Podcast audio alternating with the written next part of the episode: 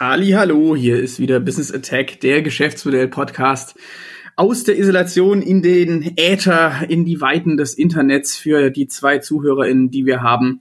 Ich grüße euch hier, Sebastian. Und damit ich nicht alleine daheim in der selbstgewählten Isolation dem Wahnsinn anheimfalle und mir anfange, diverse Körperteile abzunagen, ähm, bin ich äh, mit meinem Mitstreiter, dem Jonas, zusammengekommen. Hallo Jonas.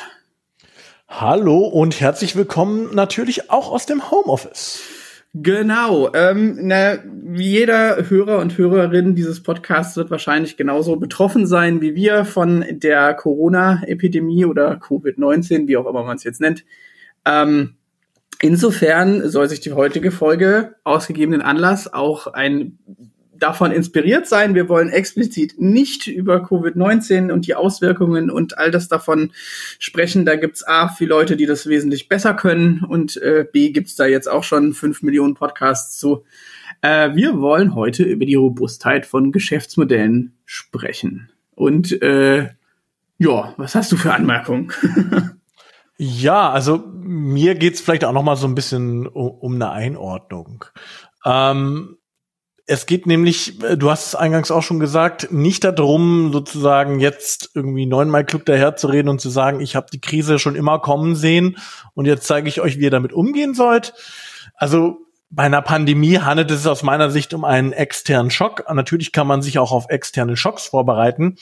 Das wäre jetzt aber Richtung äh, Krisenmanagement nochmal ein völlig anderer Podcast. Uns geht es aber darum, wenn es einen externen Schock gibt, und nicht nur externe Schocks, das können auch einfach nur Veränderungen im Markt sein, das äh, mal abzuleiten mit unseren Erkenntnissen, vielleicht auch in so einer Art Live-Brainstorming, was das für Geschäftsmodelle heißt, ähm, aus der Perspektive Robustheit und aus der Perspektive Adaptionsfähigkeit. Äh, da gehen wir aber gleich noch mal ein bisschen näher drauf ein. Weil abgesehen von, ich sag mal jetzt einer Krisensituation, wo man natürlich als Unternehmen äh, generell als Unternehmen, aber auch als Mensch darauf reagieren muss, lohnt es sich generell ähm, im Sinne von so einer Art 360-Grad-Blick auf dessen, in dem ich mich befinde, dort ähm, Handlungen vorzunehmen. Das heißt, auch der Podcast sollte im Prinzip auch außerhalb der Corona-Krise funktionieren. Zumindest ist das unser Anspruch, oder Sebastian? Ja, das war ja jetzt mal aber ein Bandwurmsatz, Alter.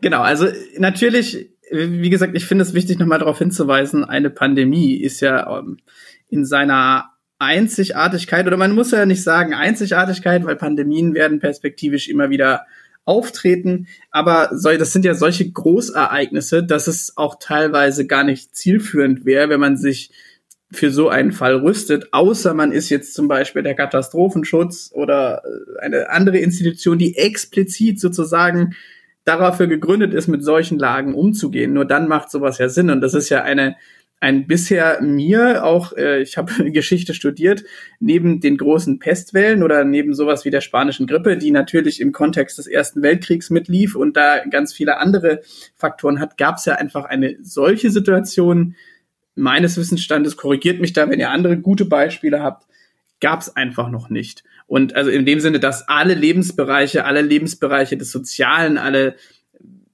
einfach wirklich alles davon betroffen ist und das auch noch weltweit in mehr oder minder zeitgleicher Form.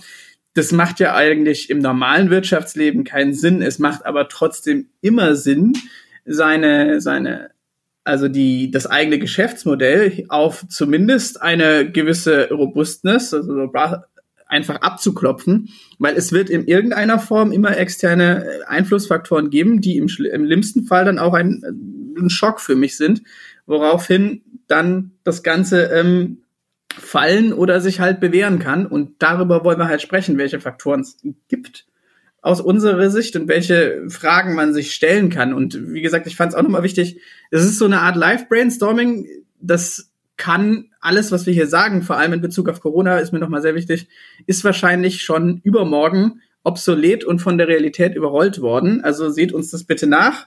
Das ist, äh, ja, ist einfach so, ändert sich ja jeden Tag und jeden Tag gibt's neue Daten.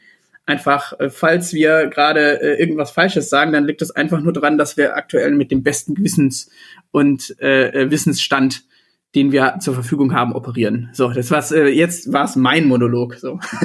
ich wollte schon sagen, der Bannform hat aber ganz gewaltig zugeschlagen. Im, ja, ist auch wichtig. Ne? Also, also, äh, damit transportiert man doch auch Intelligenz. Das ist einfach nur, wenn man unverständlich lang, so dass man den Satz Anfang schon vergessen hat, sprechen kann, dann ist man intelligent und äh, gebildet. Das weißt du doch. Das ist ein sehr deutsches Verständnis von äh, Wissenschaft. Genau. Alter, Adorno lacht aus seinem Grab, sage ich nur. Gut. Wollen wir uns vielleicht mal den Begriff äh, Robustheit ein bisschen nähern, weil wir ja für Robustheit von Geschäftsmodellen gesprochen haben. Vielleicht mal aus unserer Perspektive, was verstehen wir denn unter Robustheit? Also wir hatten, äh, weil wir uns eh schon mit dem Thema beschäftigt haben und wie gesagt auch hier jetzt nicht äh, wieder nicht, weil wir die äh, Propheten sind und weil äh, wir äh, das eh schon immer wussten, sondern einfach, weil es ein aus unserer Sicht wirklich wichtiges Kernelement von einem guten Geschäftsmodell ist, dass es eine gewisse Robustness oder Robustheit mitbringt.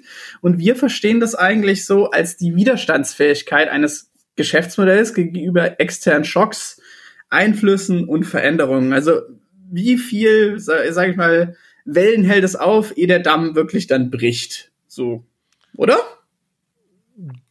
Genau, das zum wie was hält es aus?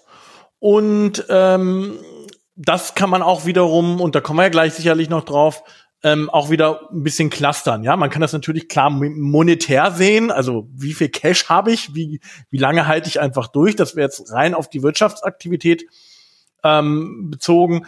Aber Robustheit kann ja auch, ähm, kann ja auch viel mehr sein. Das kann sich ja bis hin in meine Lieferkette ziehen. Das kann sich damit hinziehen, ähm, wie, ähm, wie abhängig ich sozusagen von meinen primären äh, Kundengruppen bin. Das kann sich dahin ziehen, bis inwiefern sozusagen meine Ver Vertriebskanäle, mein, meine, ja, eigentlich meine komplette Wirtschaftsaktivität, wie abhängig die ist, beziehungsweise wie stark sie auf äh, Veränderungen im Umfeld, ich würde jetzt einfach mal Umfeld sagen, weil das mhm. beschreibt es ein bisschen, bisschen größer, also wie ähm, robust ist sozusagen meine Wirtschaftsaktivität gegenüber Veränderungen, Schocks oder Einflüssen aus dem Umfeld. Was mir noch wichtig ist, wenn ich drüber nachdenke, dass es halt eben auch, und das ist jetzt vielleicht nicht explizit im Geschäftsmodell mit drin, aber wenn Robustness angesprochen wird oder ja, Robustheit, dann geht's ja auch sozusagen die Perzeption nach außen. Also ich kann auch zum Beispiel einfach eine relativ robuste Perzeption nach außen haben, wenn alle sehen, okay, da kommt gerade jemand ins Straucheln, weil man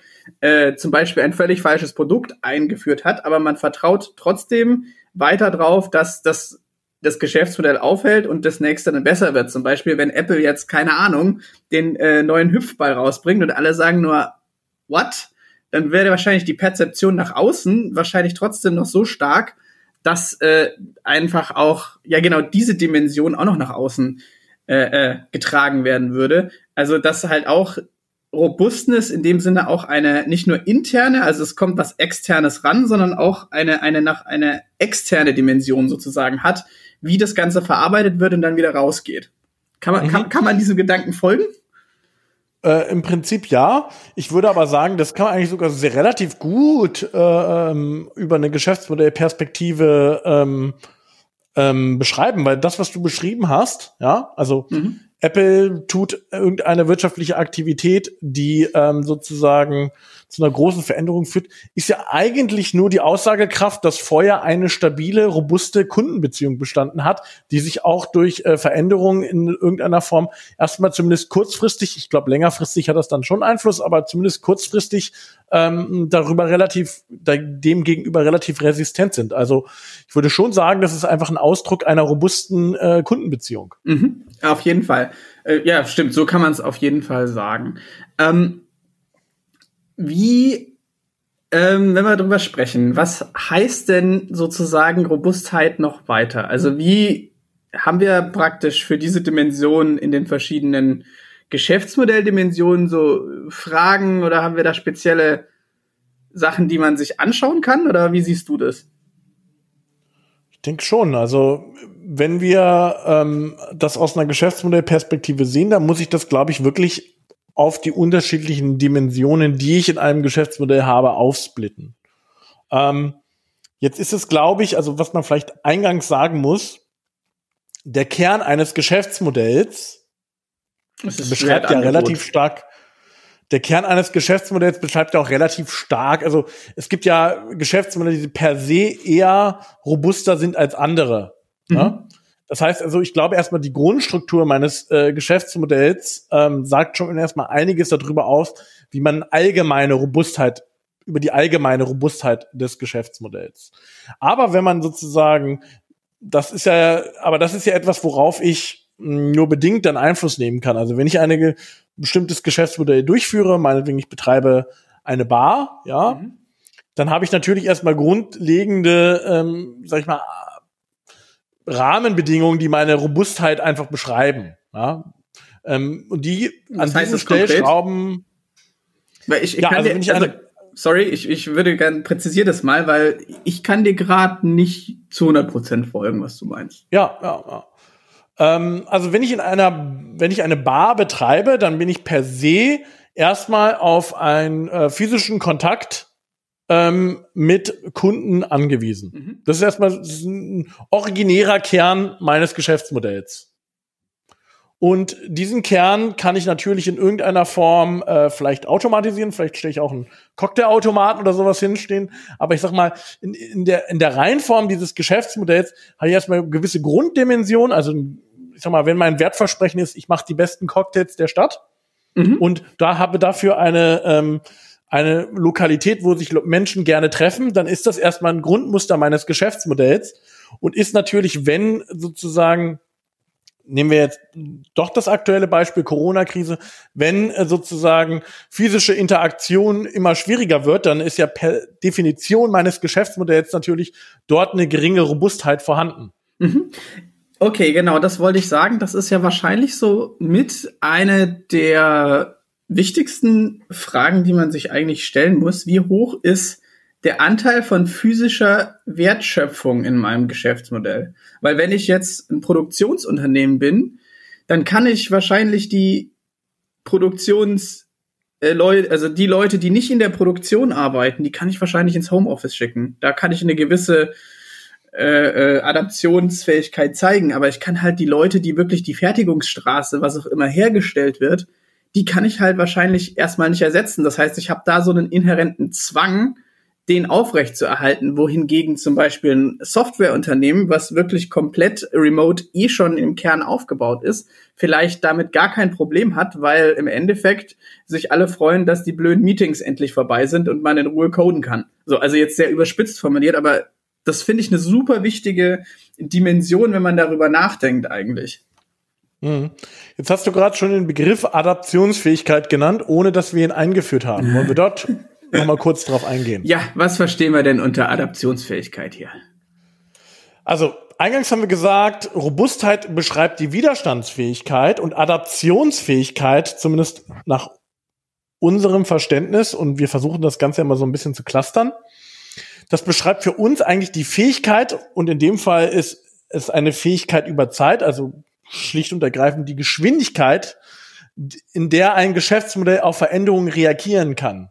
Mhm. Das heißt, die Robustheit beschreibt sozusagen, welchen Widerstand, also wie, wie ähm, ja, also wann fällt das so, Geschäftsmodell um sozusagen? Wann fällt das Geschäftsmodell um?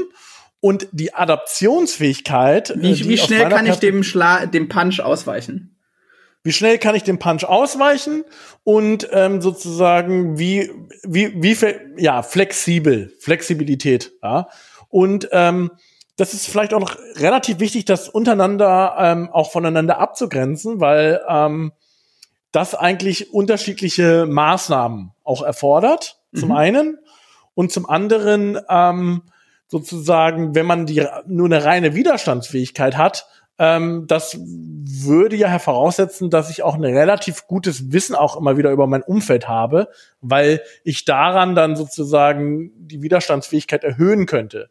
Adaptionsfähigkeit ist ja eigentlich im Grunde genommen aber eher eine Sache, zum einen natürlich von äh, Führung, muss man mhm. klar sagen in so einer Situation, aber hier hat eben auch, wie ich meine Organisation und auch sozusagen Kernelemente meines Geschäftsmodells gestalte. Und das ist, finde ich, nochmal ganz wichtig, das zu unterscheiden. Robustheit und Adaptionsfähigkeit helfen in so einer Situation. Genau, und für Adaptionsfähigkeit, auch da ist, glaube ich, nochmal wichtig, dass äh, deswegen muss man immer gucken, wo ist das Geschäftsmodell positioniert. Weil ich kann auch ähm, zwei produzierende Unternehmen haben. Zum Beispiel der eine stellt, keine Ahnung, Camping, Campinggeschirr her und da die ganze Bandbreite. Und dann haben wir so ein Unternehmen wie Trigema, also irgendein Textilhersteller.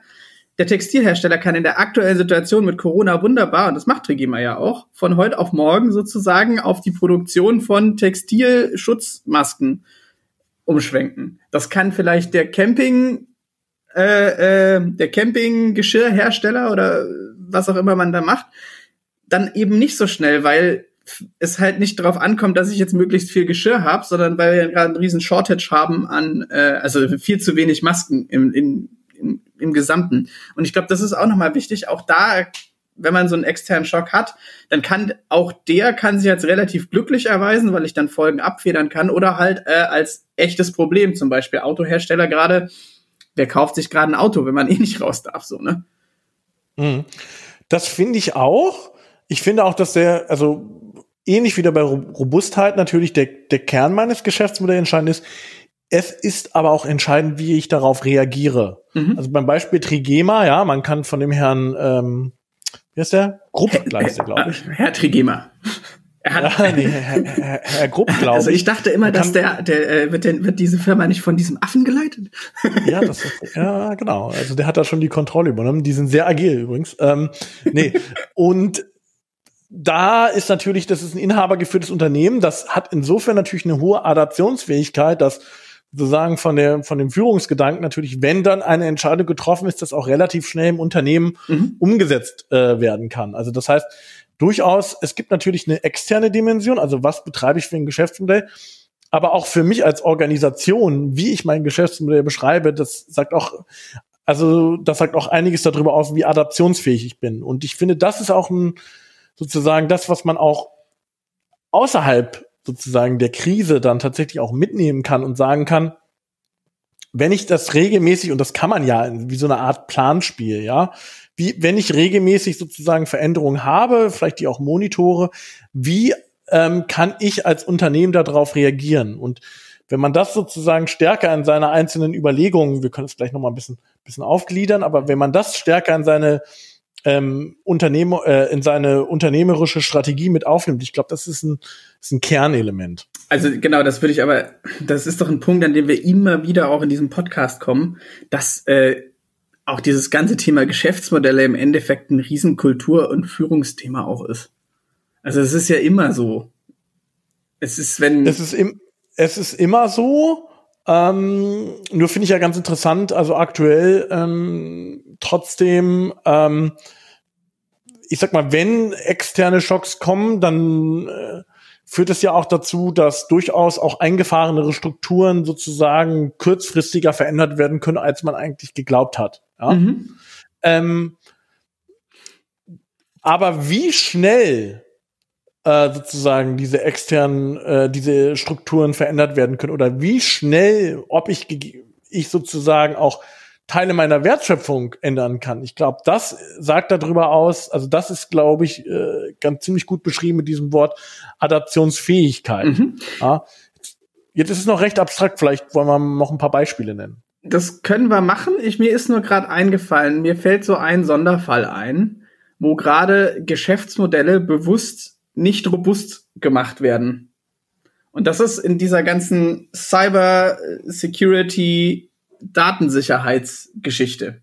Weil aktuell die Geschäftsmodelle halt nicht Sicherheit zum Beispiel äh, praktisch favorisieren, aber das auch so ein Effekt sein kann aus einer Geschäftsmodelllogik, dass eben genau darauf bewusst nicht so viel Wert gelegt wird, obwohl, und in dem Bereich kenne ich mich jetzt ziemlich gut aus, wirklich nur die Frage ist, wann eine wirklich große weltweit betroffene oder weltweit betreffende Cyberattacke, Lahmlegung des Internets und so weiter kommt. Also das ist jetzt alles sehr vereinfacht ausgesprochen, aber auch so zum Beispiel im Krit Bereich kritische Infrastruktur. Es ist nur eine Frage, wann da wirklich mal was passiert mit physischen Auswirkungen, nicht ob.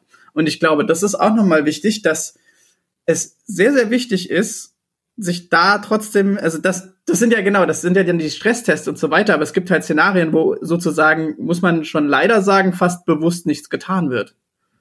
Mhm. Also das Cybersecurity, ähm, das hat natürlich aktuell, ähm, haben wir ja auch, ähm, ich glaube, mehrfach sogar schon, schon, schon reflektiert, weil es sich wirtschaftlich teilweise noch nicht lohnt, ähm, Sicherheit inhärent mitzudenken. Mhm. Also äh, Security by Design ist ja mal das Stichwort dabei.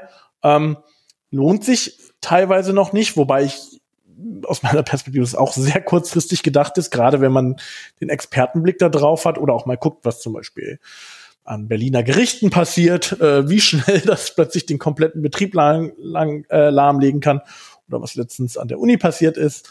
Ähm, Uni Gießen. Oder ja, an verschiedenen Gießen, Unis, genau. glaube ich sogar. Ja, genau, ist dann so ein bisschen. Das, war, das ist ein ja, Thema ein und deswegen, deswegen sozusagen auch mein ganz wichtiger Eingangsappell mit den externen Schocks. Jetzt hattest du natürlich gesagt, der Anteil der äh, physischen Wertschöpfung ist ganz entscheidend, äh, wie robust mein Geschäftsmodell ist. Stimmt. Aber wenn ich jetzt sozusagen, sage ich mal, ich hätte eine ähm, Firma mit einem 100% Automatisierungsgrad, mhm. ist natürlich jetzt in der Zeit, wo ähm, sozusagen menschliche Interaktionen ähm, extrem schwierig ist, natürlich perfekt, ja. Das heißt, ich kann meinen Betrieb komplett aufrechterhalten. Hätte ich jetzt aber eine Attacke auf irgendwie sicherheitsrelevante äh, IoT-Systeme, mhm. ja, dann würde das, wäre das auch ein externer Schock und ähm, ich hätte, würde mich vielleicht freuen, wenn ich noch mehr äh, physische äh, Wertschöpfung hätte. Also das muss man schon immer sozusagen bisschen vom konkreten Fall absehen. Oder dass Amazon gerade der große Gewinner ist, ja. Das stimmt natürlich, weil sie sozusagen von ihrer Kernstruktur des Geschäftsmodells ein bisschen weniger anfällig da, äh, dafür sind, äh, wobei das natürlich auch nur in, in Teilen so ist, aber das wäre jetzt eine andere Diskussion. Mhm. Nichtsdestotrotz würde ich sagen, es hängt auch schon ein bisschen mit dem Kern des externen Schocks zusammen. Wie gesagt, und da sind wir wieder, wie mache ich denn ein Geschäftsmodell robust? Weil ich kann ja nicht äh, immer für den Nuklearkrieg planen, sozusagen. Das ist natürlich auch ein Abwägen. Also du kannst ja nicht einfach sagen, ja, ich muss jetzt immer praktisch Corona-ready sein, so, weil es, selbst wenn man weiß, dass auch nachdem wir hoffentlich alles gut überstanden haben, und alles wieder mehr oder minder normal läuft, wird wieder irgendwann eine Pandemie kommen. Aber ich kann ja trotzdem nicht praktisch immer darauf planen und äh, dann so viel Overhead haben, dass es sich teilweise nicht mehr lohnt, dass ich alles so dermaßen redundant habe. Aber ich könnte zum Beispiel dafür sorgen, dass ich auch als altes gestandenes ähm, Unternehmen die ganze Zeit zum Beispiel, da gibt's ja dann Sachen, wo man drüber nachdenken kann, dass ich zum Beispiel schon immer dafür, dafür vorbereitet bin, dass ich sofort alle Leute ins Homeoffice schicken kann. Das sind ja solche Sachen. Also es sind ja, das macht das Ganze ja auch robust. Dann habe ich vielleicht nicht mehr die äh, schöne Tüftler-Atmosphäre, wo alle zusammenkommen und über das Produkt an, diskutieren, aber ich habe wenigstens die Voraussetzung geschaffen, dass ich meinen Betrieb einigermaßen aufrechterhalten kann und vielleicht, wenn ich was produziere, nur noch eine Rumpfmannschaft da drin ist, die halt dafür sorgt, dass die Produktion weitergeht. Weil ich meine, in so einem Szenario, wie wir es jetzt haben, ist ja nicht mal klar, ob ich dann noch Kunden habe oder ob da überhaupt Ware rausgehen kann, ob die angenommen werden kann, etc. etc. Aber sowas ist ja, glaube ich, das viel Wichtigere, dass man dann zum Beispiel Shortcuts für gewisse Szenarien findet. Also dass man wirtschaftlich vertretbare und ich und vor allem auch menschlich vertretbare, das darf man ja nicht vergessen, wenn man hier über Wirtschaft redet. Wirtschaft ist ja was Soziales. Wie man, also dass man solche, solche Maßnahmen dann auch in der Hinterhand hat und wo da sich dann im Endeffekt der, die Interessen des Unternehmens und die Interessen des, der, der Menschen, die involviert sind, auch treffen. Total. Also erstmal würde ich mich überhaupt generell auch aus eigener Erfahrung erstmal darüber freuen, wenn Unternehmen überhaupt in der Lage wären, in Szenarien zu denken. Oh ja. Damit meine ich nicht, dass man irgendjemanden einstellt, der Szenarien beschreibt, die dann irgendwo auf dem Papier landen, sondern dass diese Szenarien ähm, sozusagen so ernst genommen werden, dass man ähm, zumindest gewisse, und damit meine ich jetzt äh, kritische Aspekte meines Geschäftsmodells einfach in Szenarien durchdenke. Auch in der Konsequenz, dass es mich gegebenenfalls eine, eine Anfangsinvestition mehr kostet. Mhm. Ähm, aber dass diese, dass diese, dass diese Szenarien sozusagen nicht nur Papiertiger sind, sondern tatsächlich auch ähm, zumindest, ich sag mal, im Sinne eines äh, Aktionsplans dann hinterlegt sind. Ich glaube, das ist sehr entscheidend. Mhm. Und ähm, was du beschrieben hast, das hätte ich jetzt aber tatsächlich eher im Bereich Adaptionsfähigkeit gesehen. Also ich habe eine äh, Veränderung, die ähm, erfordert, dass ich äh, von ähm, physischer, also dass ich dass physische Interaktion schwieriger ist und deshalb muss ich sozusagen versuchen, das Ganze in irgendeiner Form auf äh, digitale Kanäle und so weiter auszuweiten. Ich würde aber auch sagen, wenn wir jetzt ganz kurz Darf das Thema da kurz Robustheit, Darf ich da kurz ja? reingrätschen? Würde ich eben ja? sagen, dass sowas so ein Zwitterwesen ist. Weil ich kann das einerseits nutzen, um mein Geschäftsmodell robuster zu machen, also um externe Schocks abzufedern.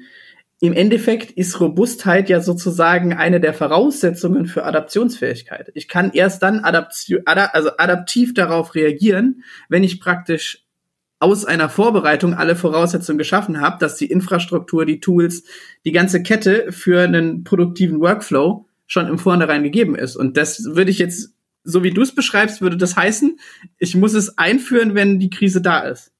Mhm. Also ich würde sagen, das gibt auch ja, so. guter Punkt. Ja, Guter Punkt. Also Robustheit schafft sozusagen die Rahmenbedingungen und Adaptionsfähigkeit heißt dann, wie kann ich sie dann in, im Moment X dann umsetzen? Genau, also deswegen zum Beispiel finde ich auch diesen Begriff und versuche den zu bemeiden, so dieses von Risiko, was man ja dann oft hört. Das, das ist das Risiko, das ist, das ist das Risiko. Das ist ja, ist ja in dem Sinne der falsche, falsche Blickwinkel, weil ich da ja praktisch nur auf den, auf den Status quo gucke. Ich muss ja in der Robustheit auch sozusagen eine Projektionsfähigkeit einbauen, in dem Sinne, dass ich mir, dass ich Voraussetzungen für Adaptionsfähigkeit schaffe. Und das kann einerseits sein, ich habe wirklich äh, alle Prozesse mal so umgestellt, dass ähm, Homeoffice zum Beispiel problemlos für jeden Mitarbeiter und Mitarbeiterin möglich ist. Andererseits kann es aber auch sein, ich habe zum Beispiel mal wirklich mich ernsthaft mit Extremszenarien auseinandergesetzt und sozusagen zumindest einen rudimentären Vorgehensplan äh, entwickelt, wann man was wie macht wen rufe ich an? Und das kann, sind ja wahrscheinlich sogar so kleine Sachen. Habe ich alle Lieferantinnennummern wirklich zentral an einem Ort, die man dann durchliefer, durch äh, ähm, telefonieren kann. Oder eben habe ich zum Beispiel sowas wie eine eiserne Reserve. Also bin ich, gehe ich vielleicht proaktiv ein bisschen weg von, von diesem Just-in-Time-Gedanken und stelle mir lieber noch ein Lager äh, hin, so. Ne? Es kann ja auch einfach etwas robuster mhm. machen, damit es weiterlaufen kann, damit ich dann mehr Zeit hinten raus gewinne, um, keine Ahnung, anstatt Autos dann keine Beatmungsgeräte herzustellen oder so. Das ist jetzt plakativ, ich weiß nicht, ob es geht technisch, aber es ist, geistert ja so rum. Also wäre jetzt eine der Dimensionen. Ja, oder aus einer, oder aus einer Liquiditätsbetrachtung äh, heraus, wie kann ich ähm, ähm, das kann ja, wie gesagt, das muss ja nicht zwangsläufig ein externer Schock im Sinne einer Pandemie sein. Das kann auch einfach sein, dass mir ein Großkunde oder so weiter abspringt, mhm. der entscheidend ist für für von meiner Liquidität in meinem Geschäftsmodell. Also wie stark sind meine Mittel dann gebunden? Mhm. Wie lange kann ich durchhalten? Das sind ja sozusagen Überlegungen, die im Controlling ja eigentlich auch heutzutage schon äh, völlig normal sind. Aber da muss man vielleicht einfach gucken, dass die Risikoreserve ähm, dort entsprechend ein bisschen, ein bisschen angepasst wird, weil das hilft ja jetzt zum Beispiel auch äh, vielen Banken. Ne? Äh, zugegeben, ähm, okay, den Gedanken muss jetzt haben sie, ja nicht ganz, haben sie jetzt nicht ganz freiwillig gemacht, ne? Ach so, dass sie mehr Eigenkapital und ba äh, vorhalten und Basel 1, 2, 3, 4, wo auch immer wir da gerade stehen. Das äh, meinst genau. du, oder?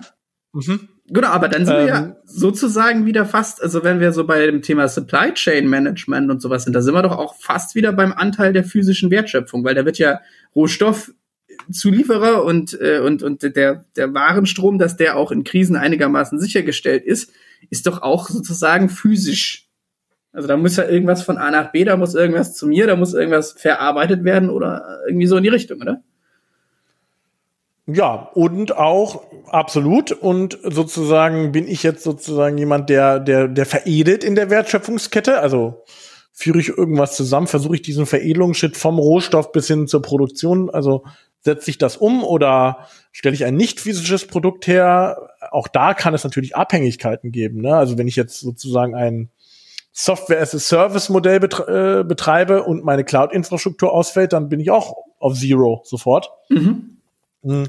Aber da sozusagen, und das, das ist ja auch das Interessante, dort wird zumindest auf Seiten, sage ich mal, der Infrastrukturanbieter, das wäre vielleicht auch ein Punkt, ja, also ähm, vielleicht auch eine, Hinweis, ich, ähm, dass man sich Bereiche anschaut, die von jeher schon so denken müssen, also die kritische Infrastruktur, ja. Mhm. Und sich sozusagen, jetzt sage ich nicht, dass man als Unternehmen das eins zu eins übernehmen soll, weil dann geht man, glaube ich, an die Rande seiner, seiner Wirtschaftlichkeit. Das Aber würde ich jetzt nicht sagen. Es ist halt dann einfach man, also ich glaube, also es gibt ja den Bereich der Kritis, also kritische Infrastruktur, die ist im kritischen Infrastrukturgesetz ähm, festgehalten. Da zum Beispiel, wenn man sich anschaut, so ein Kraftwerk, die gehen, die sind ja per Definition für die Versorgungssicherheit, die haben genau diese Planspiele im Kopf, die haben das auch hinterlegt. Die wissen jetzt, da gehen ja jetzt die Leute praktisch in komplette Isolation, irgendwie drei Teams, die sich nie treffen, wo dann äh, die im Endeffekt jetzt im Kraftwerk schlafen und da versorgt sind. Die haben hoffentlich auch echt noch Klopapier. Äh, ähm, und die müssen sich halt vorbereiten. Also wenn man einfach weiß, man ist so zentral für die Versorgung, dann passiert ja genau dieses Denken in Szenarien. Dann mhm. kann es natürlich Szenarien geben, die niemand äh, vorhergesehen hat. Stichwort Fukushima. Also das Erdbeben hätten sie ausgehalten, aber dann hat niemand gesehen, dass noch eine Welle kommt, so ungefähr. Aber genau da wird das ja konsequent durchgezogen und das fände ich allein schon eine, eine, eine gute Lehre, die man aus dem Ganzen jetzt ziehen kann. So, man muss sich auch auf das Extreme manchmal vorbereiten und wenn es dann kleiner kommt, dann kann ich zur Not auch da wieder adaptieren. Kann ich sagen, ja, keine Ahnung wenn, wenn ich jetzt, also wenn ich jetzt den, nicht den Coronavirus, sondern ähm, wie heißt dieser sehr äh, unschöne Virus, den man hat, wo man dann äh, auf jeden Fall auf dem Klo gefangen ist?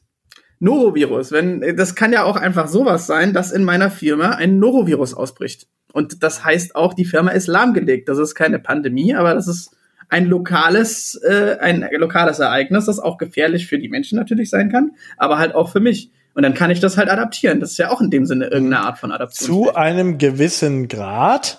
Ich erinnere, äh, gerade großer Artikel in der Süddeutschen gewesen, Pandemie, Corona-Planspiel im Deutschen Bundestag mit über 3000 Beteiligten. Mhm. Ähm, die da, wo es genau um Pandemie ging, der Tagesschausprecher hat eingesprochen, ähm, einzelne Kliniken sind überfordert. Also selbst wenn ich so etwas plane, ähm, die Realität selbst mit einem Planspiel kann ich die Realität, kann ich die sozusagen das Bewusstsein für die Realität nur bis zu einem gewissen Grad nachspielen. Was aber, glaube ich, entscheidend ist, dass ich gewisse Schlüsselpersonen im Unternehmen definiere, die einfach in dem Falle dann sozusagen auf Routinen zurückgreifen können. Ich glaube, das hilft mhm. schon. Ähm, ich glaube aber nicht, dass du sozusagen massenhaft breit immer wieder dieses Bewusstsein schaffen kann. Dafür, das ist ein bisschen wieder der menschlichen Natur. Das sagen auch Psychologen. Also man, man kann sich nur bis zum gewissen Grad da, äh, darauf vorbereiten, gerade für seltene Ereignisse. Mhm. Aber natürlich, ähm, wenn du gewisse Schlüsselpersonen definiert hast, dann sind es einfach, den Menschen hilft es ja unglaublich, Routinen zu haben. Ja. Mhm. Und ich würde aber jetzt gerne zum Thema Robustheit und Adaptionsfähigkeit. Ähm, wir hatten ja schon so ein paar äh, Schlüsselfragen definiert, das was so ein bisschen mhm. clustern.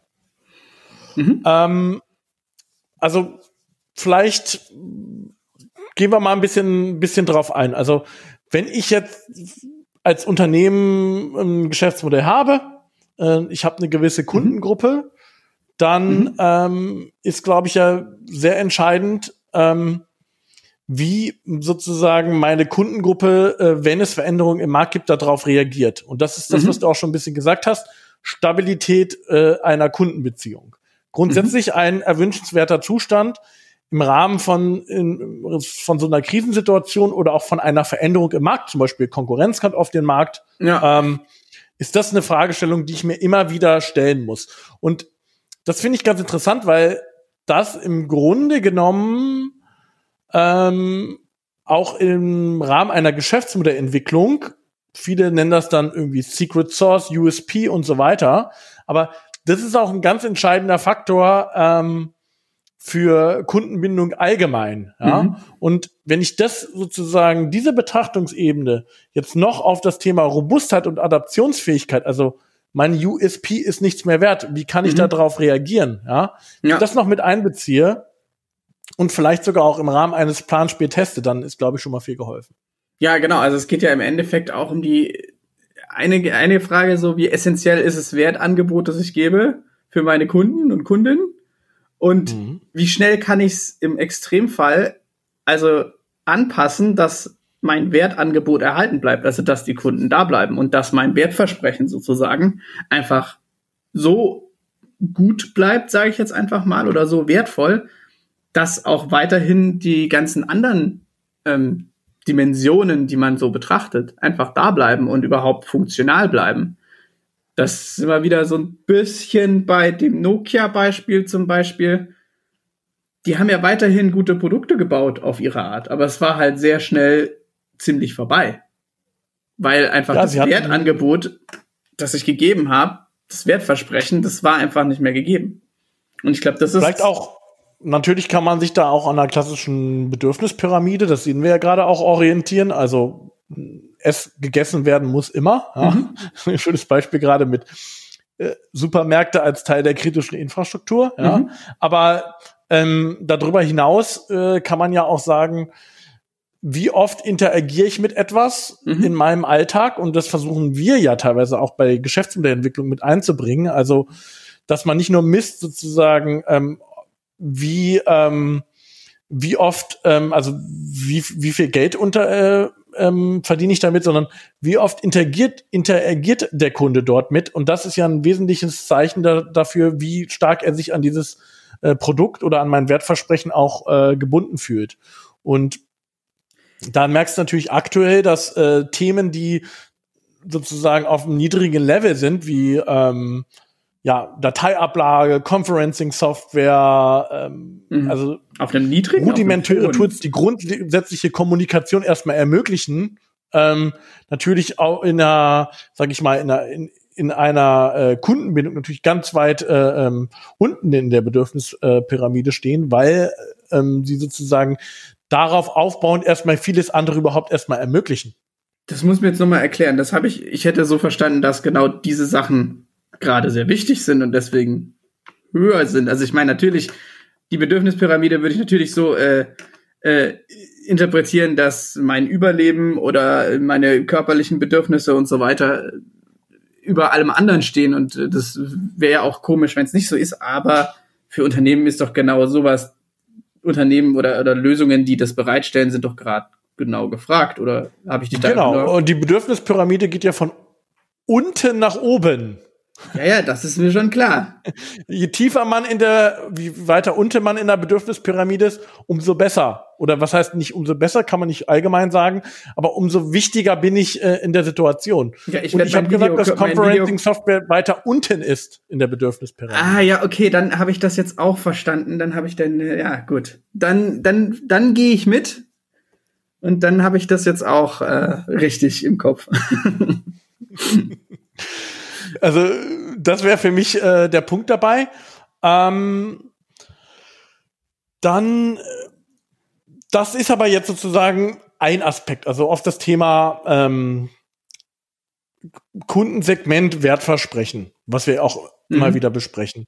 Ich glaube, ähm, aus einer Wirtschaftsperspektive ist es natürlich auch entscheidend, ähm, Diversifik Diversifikation. Mhm. Der schöne Zungenbrecher. Der schöne Zungenbrecher. Haben wir auch schon im, im, im anderen Rahmen immer wieder angesprochen. Aber da würde ich sagen, ähm, möchte ich jetzt nicht sozusagen diesen Trends in der Unternehmensberatung folgen. Äh, Fokus oder Diversifikation ist total spannend, wenn man sich das auch historisch mhm. anschaut.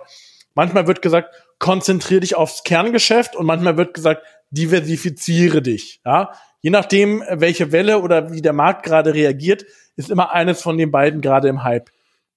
Ähm, das wäre für mich eine, also grundsätzlich ja, aus einer, Risi aus einer Risikoabschätzung ist natürlich trotzdem sinnvoll, diversifiziert zu sein, aber das ähm, muss ich immer im Rahmen meiner Möglichkeiten sehen. Es und meines Geschäftsmodells. Genau, meines Geschäftsmodells und auch in welcher Phase meines Geschäftsmodells ich mich befinde. Also mhm ich kann nicht jedem Starter von Anfang an empfehlen, sich zu diversifizieren. Das würde es zerreißen. Ne? Ja, klar. Da ist, glaube ich, Fokus schon entscheidend. Ja. ja. Aber wenn ähm, ich, ja. wenn ich äh, wenn ich mal äh, VW Größe habe, dann wäre es schon besser, nicht nur von einem äh, Abnehmer oder äh, abhängig zu sein. Also genau, genau. Aber ich meine, das kann man da, ja auch auf den verschiedenen Leveln sehen. Also da geht's ja dann ab einer gewissen Größe viel eher um, bin ich eine Holding, bin ich keine Holding. Also das sind ja alles Sachen, da hat dann ja eigentlich jede Holding wieder ein eigenes Geschäftsmodell. Also das kann man ja dann natürlich hochskalieren, aber dann wird das Geschäftsmodell natürlich immer unklarer sozusagen, weil äh, die Flughöhe einfach zunimmt. Und ich glaube wirklich so, ähm, die Kernfrage ist, kann ich schnell überhaupt neue Einkommensströme mir erschließen? Also genau, ich, das ist ja. das meine ich mit Adaptionsfähigkeit und ich glaube, das ist wesentlich, mhm. weil sich ähm, durch externe Veränderungen, externe Schocks, aber auch einfach durch verändertes Kundenverhalten und eine dynamische Marktsituation das relativ schnell verändern kann. Mhm. Und ich sage jetzt nicht, ähm, diversifiziere dich gleich, ja, sondern ich würde eher sagen, denke in deinem Geschäft, sei so flexibel in deinem Geschäftsmodell, dass du das verändern kannst, ja. Oder dass das heißt, du die potenziell neuen Kunden, die ich, an die ich vorher gar nicht bedacht habe, möglichst schnell bedienen kannst. Ja. Und das ist, glaube ich, und ein Kernelement, was auch über die Krise hinaus extrem wichtig ist, im Grunde ja auch, wenn man sich Geschäftsmodelle auch ähm, postmortem anschaut, ähm, ist es ja immer das Thema, wie, also sozusagen, meine Geschäftsmodellentwurf trifft auf die Realität im Markt. Mhm. Die kann stark auseinanderdividieren, kann sich auch stark verändern. Und wie anpassungsfähig bin ich dann dabei? Ja? Mhm. Ähm, man hat ja mal, wir, wir reden da ja immer in unserer Geschäftsmodellentwicklung von Hypothesen. Ja. Und diese Hypothesen äh, sollte man regelmäßig testen. So. Ja durch einen externen Schock, das ist ja der ultimative Test, ja. Ja. Ähm, da merke ich ja, jetzt geht gar nichts mehr, ja. Das ist natürlich der ultimative Test. Aber auch kleinere Impulse regelmäßig abzutesten und nicht nur als neues hippes Berliner Startup, sondern auch als etabliertes Unternehmen. Mhm. Ich glaube, das ist entscheidend und, und da kann ich eigentlich deinen Punkt nur unterstreichen. Wie schnell äh, kann ich das ähm, sozusagen umstellen? Ähm, weil ja auch immer Prozesse und so weiter dahinter sind. Ähm, wenn ich die anpassen kann, ich glaube, dann ähm, habe ich eine, eine hohe Chance, auch eine hohe Überlebensfähigkeit.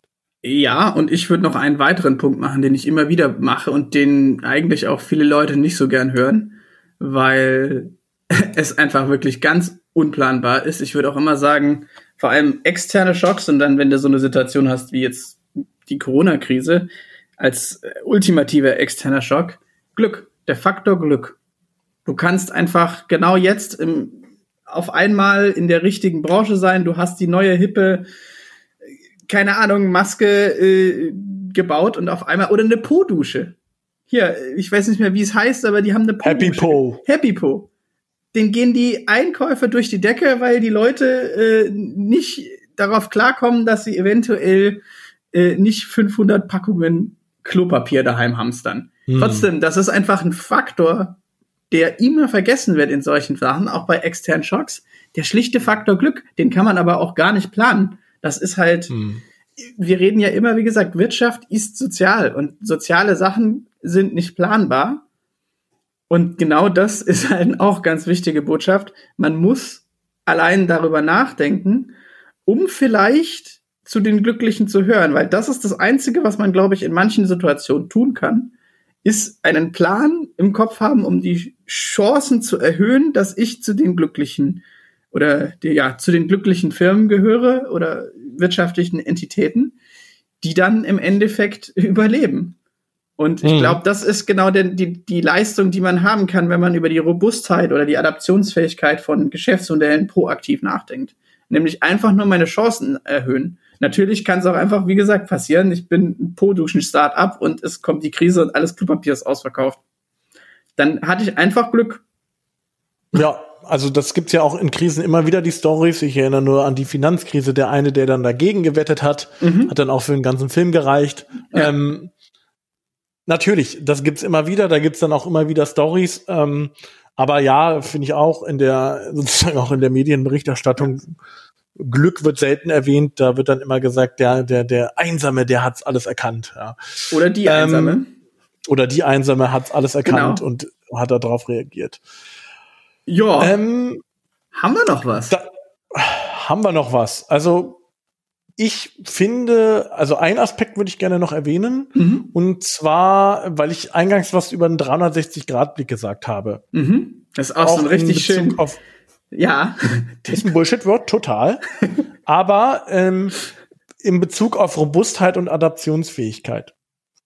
Was ich schon festgestellt habe, ist, dass Unternehmen sozusagen stark ihr Branchenumfeld scannen. Das tun sie auch regelmäßig und merken auch Veränderungen in ihrem Branchenumfeld. Mhm. Was aber, glaube ich, immer stärker relevant wird, ist, dass der, dass die Veränderungen oder auch nicht automatisch immer aus dem direkten Umfeld kommen. Das heißt, meine Empfehlung wäre auch, diesen Blick eben tatsächlich zu erweitern, aber auch in der Konsequenz zu erweitern. Ähm, letztes Jahr hatten wir das Beispiel mit ähm, Fridays for Future, also einer ähm, eigentlich ein sozialer Trend, ja, der aber jetzt enorm Einfluss in Zukunft haben wird, natürlich auch auf das äh, Wirtschaftsleben. Und hoffentlich nicht überrollt wird von der ganzen Sache jetzt, weil verdammt ho wichtig. Hoffentlich nicht überrollt wird, wobei ich glaube, das ist, ja, ein, also ist ein zu großer, kann man ja nicht ja, langfristig leugnen. Ist ein zu großes Faktum. Kurzfristig.